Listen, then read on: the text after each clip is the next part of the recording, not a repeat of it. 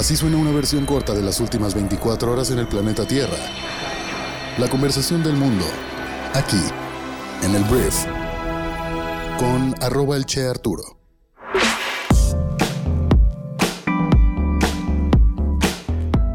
Hola, muy buenos días, bienvenidas y bienvenidos a esto que es el brief para este jueves 20 de enero. Yo soy Arturo y estás a punto de escuchar las noticias más importantes del día para que seas una persona bien informada. Entonces, muchas gracias por estar aquí, ya casi nos echamos toda la semana y casi todo el primer mes del año. Y bueno, vamos a comenzar con esto que es el brief. Vamos a comenzar hablando de México, de el señor Pedro Salmerón.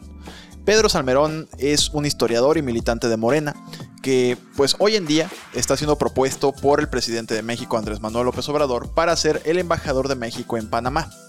Aquí cuál es el detalle y cuál es la polémica que tiene acusaciones públicas sobre actos de acoso sexual presuntamente cometidos por él, ¿no? Entonces, el día de ayer lo primero que se anuncia es que la Comisión Nacional de Honestidad y Justicia del Partido Morena no iniciará una investigación de Pedro Salmerón para indagar los hechos señalados.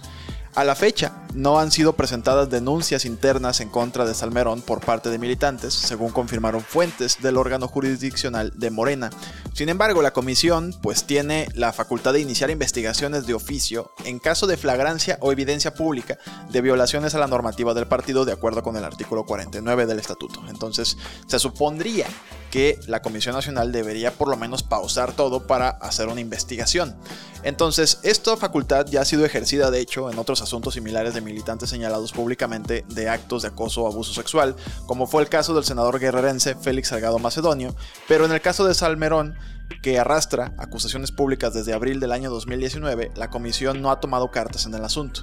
Esto se ha tornado muy público y muy político, y ayer el presidente de México, Andrés Manuel López Obrador, afirmó que las acusaciones de acoso presuntamente cometido por Pedro deben denunciarse ante las autoridades y que ahora han tomado más fuerza porque hay intereses políticos. Dijo que todo esto pues es politiquería. En conferencia de prensa señaló que hay condiciones para denunciar judicialmente a quien comete un abuso ilícito, de lo contrario dijo, son campañas de linchamiento que se pueden echar a andar por opositores. Aquí yo en parte estoy de acuerdo con el presidente de México. Si hay una acusación formal de acoso sexual, tienes que ir efectivamente pues a denunciarlo a la autoridad competente. Tristemente pues es el proceso para que empiece a operar eh, pues el, poder judicial de nuestro país, ¿no? Mal o bien, pero es lo que tienes que hacer, denunciar. Pero en lo que no estoy de acuerdo es que Andrés Manuel, antes de que se haga la investigación, antes de que se haga la denuncia, ya salió a decir que esto ha agarrado fuerza y se le está acusando con fines políticos o con intereses políticos. Entonces ya está llamando a esto campaña de linchamiento cuando tal vez las personas que acusaron a el futuro, en teoría, embajador de México en Panamá, pues apenas van a ir entonces a presentar las denuncias, ahora sí en la autoridad que deben hacerlo, y pues Andrés Manuel ya se metió desde antes a hablar del tema y pues te digo a purificar con el manto de la 4T a Pedro Salmerón. Hablemos de un tema norteño, porque vamos a hablar del caso del gobernador de Nuevo León y su esposa, la influencer y empresaria Mariana Rodríguez, que probablemente ya te sepas la noticia inicial que fue que la pareja fue al DIF estatal de Nuevo León y adoptaron momentáneamente, entre comillas, a un menor bajo custodia del DIF del Estado. Y después han sido muy criticados por el hecho de que ha sido exhibido en redes sociales, sobre todo las de Mariana Rodríguez, que pues sabemos que tiene un alcance muy amplio. Y al respecto le preguntaron el día de ayer al presidente de México, pues, ¿qué opinaba de todo esto? Andrés Manuel volvió a decir, volvió a purificar a la pareja de Nuevo León diciendo que no hay que entrar en politiquería y anticipó que nosotros, o sea el gobierno federal, no nos vamos a pelear y pidió que cada quien haga su juicio sobre este asunto que ha encendido las redes sociales. ¿Qué está pasando? El pasado fin de semana, por si no sabes la historia, el gobernador y su esposa llevaron a su casa a un bebé gracias a un permiso de convivencia por dos días que les otorgó el DIF estatal, situación que ya generó la intervención y cuestionamientos por parte de pues, muchas instituciones y dependencias que procuran la protección de los derechos de la niñez o los derechos humanos en general, tanto del Estado como a nivel nacional.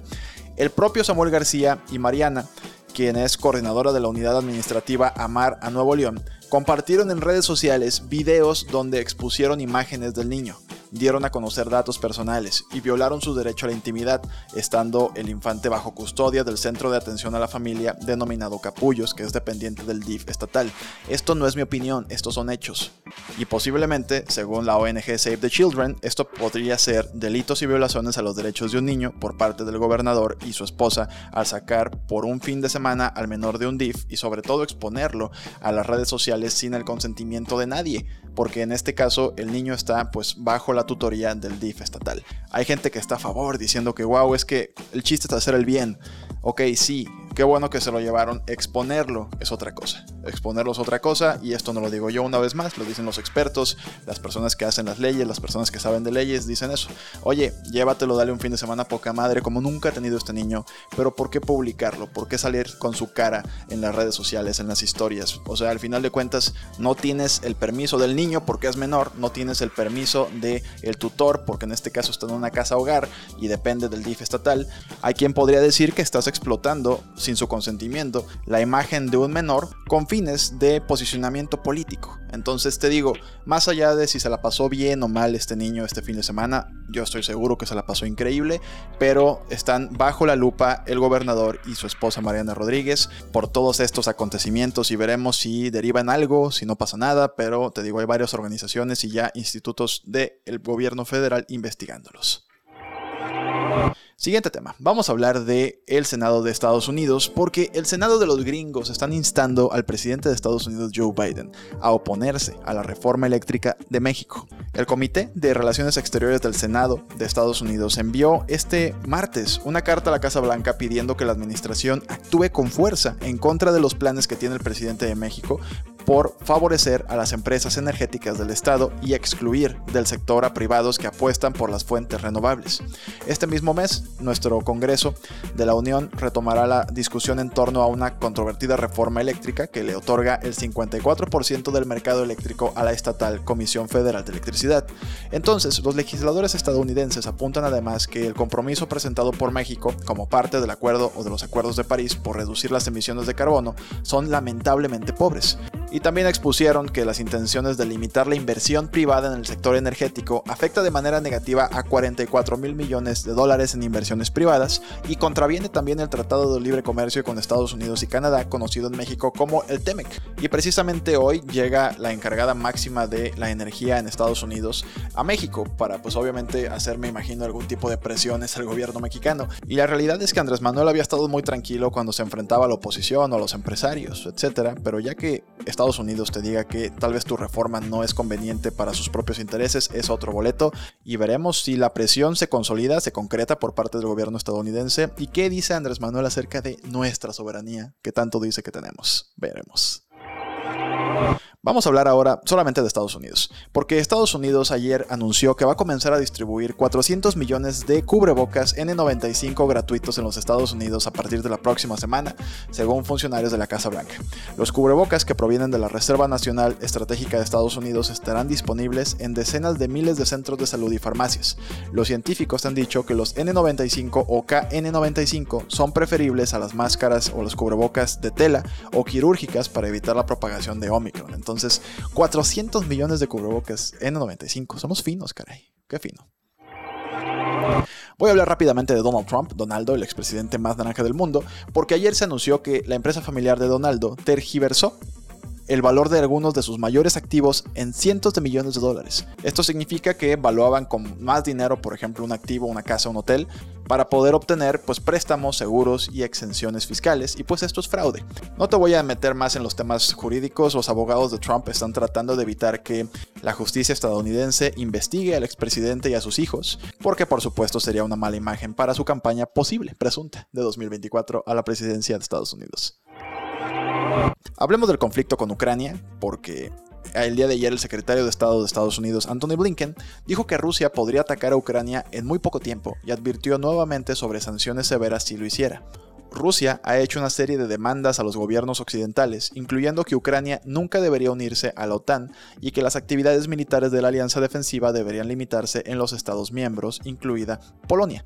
Entonces, las conversaciones entre Occidente y Rusia la semana pasada no lograron un gran avance y algunas de las demandas de Moscú fueron rechazadas como imposibles. Entonces, todo parece indicar que pues vamos a llegar a un punto en el que Rusia no va a tener de otra más que decir ataco porque no quieren hacer lo que yo quiero que hagan o me echo para atrás. Y los rusos, pues no sé si son buenos para echarse para atrás después de amenazar pues con un posible conflicto armado. Siguiente tema. Vamos a hablar ahora de la Organización Mundial de la Salud porque hay una mala noticia y una buena noticia. Primero, el número de nuevos casos de coronavirus en todo el mundo aumentó un 20% la semana pasada a más de 18 millones contabilizados, lo que marca una desaceleración, es la parte buena, en el aumento causado por la propagación de la variante Omicron según la OMS. En su informe semanal sobre la pandemia, la Agencia de Salud dijo que la cantidad de nuevas infecciones por COVID-19 aumentó en todas las regiones del mundo excepto en África, donde los casos se redujeron en casi un tercio. El número de muertes a nivel mundial se mantuvo similar a la semana anterior en alrededor de 45.000 personas y los casos confirmados de COVID aumentaron aproximadamente un 50% la semana anterior y a principios de ese mes. Entonces hablar de un 20% es una disminución, lo cual cumple con algunas teorías que hablan de que Omicron pues, va a infectar a la mayoría de los seres humanos y después pues vamos a quedar inmunes al coronavirus, lo cual es como una salida muy retorcida de la pandemia. El hecho de que como todo el mundo ya le dio y pues no, se murió mucha gente porque mucha gente vacunada, pues se terminó la pandemia, pero no pudimos detenerla, más bien nos arrasó y nos inmunizó al mismo tiempo. Hablemos de entretenimiento y vamos a hablar del Señor de los Anillos. Porque si eres un fan de Lord of the Rings, del Señor de los Anillos de Tolkien, pues tal vez ya viste las diferentes eh, películas, La Comunidad del Anillo, Las Dos Torres, El Retorno del Rey, pero ayer ya se anunció eh, el nombre que va a llevar la serie de Amazon, que precisamente es del Señor de los Anillos, y se va a llamar Los Anillos del Poder. The Lord of the Rings, The Rings of Power, es el título oficial de la nueva serie del Señor de los Anillos de Amazon Prime Video, ambientada en la segunda edad de la Tierra Media, y tiene lugar miles de años antes que las películas que hemos visto y prepara el escenario para las historias con las que nos hemos familiarizado gracias a Peter Jackson, entonces que es el Señor de los Anillos y el Hobbit. Vamos a ver cómo sale, pero así se va a llamar, The Rings of Power. Hablemos ahora de Harry Styles, porque el ex integrante de One Direction anunció ayer pues tres conciertos en México. Las sorpresas para este año en cuanto a eventos y presentaciones no paran y Harry Styles anunció pues su tour, su nueva gira Love on Tour 2022, que pasará por diferentes países de Latinoamérica, entre ellos México. Entonces van a estar los días 20, 22 y 25 de noviembre en Guadalajara, Monterrey y Ciudad de México respectivamente y yo creo que ya no hay boletos. Antes de irme te voy a hacer mis recomendaciones del día en Briefy, que es nuestra plataforma educativa que te ayuda a desarrollar tus habilidades de negocios rápidamente. Mi primera recomendación es un librazo que resumimos hoy que se llama The Practice of Groundedness.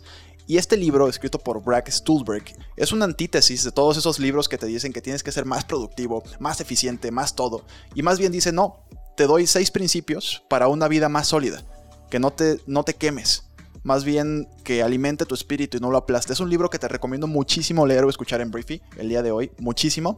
Y también hay un artículo que se llama Cómo convencer a los líderes de tu empresa para que inviertan en nuevas tecnologías. Su nombre lo explica solo, por Sonia Dineva.